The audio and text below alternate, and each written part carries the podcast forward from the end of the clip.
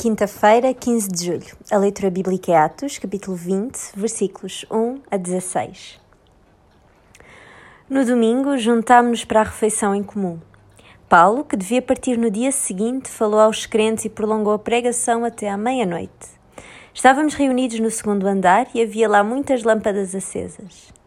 Um rapaz chamado Eutico, que estava sentado numa janela, adormeceu durante o longo sermão de Paulo e deixou-se cair.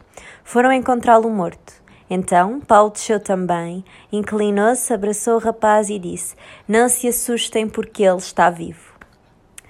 As viagens de Paulo são extraordinárias. Porém, ao mesmo tempo, mostram a grande paixão e urgência que Paulo tem pela obra do Senhor no meio da perseguição.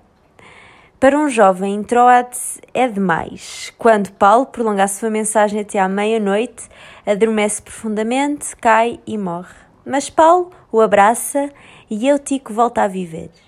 Em tudo isso, vemos que Paulo está com pressa e quer aproveitar todas as oportunidades. Hoje vamos orar para que tenhamos a mesma urgência pela obra do Senhor como Paulo tinha. O profissional Pão do Céu é apresentado pela União Bíblica de Portugal. A União Bíblica é uma organização cristã internacional e interdenominacional que usa a Bíblia para inspirar crianças, adolescentes e famílias a conhecerem a Deus. Para mais informações, visite o nosso site em uniãobíblica.com.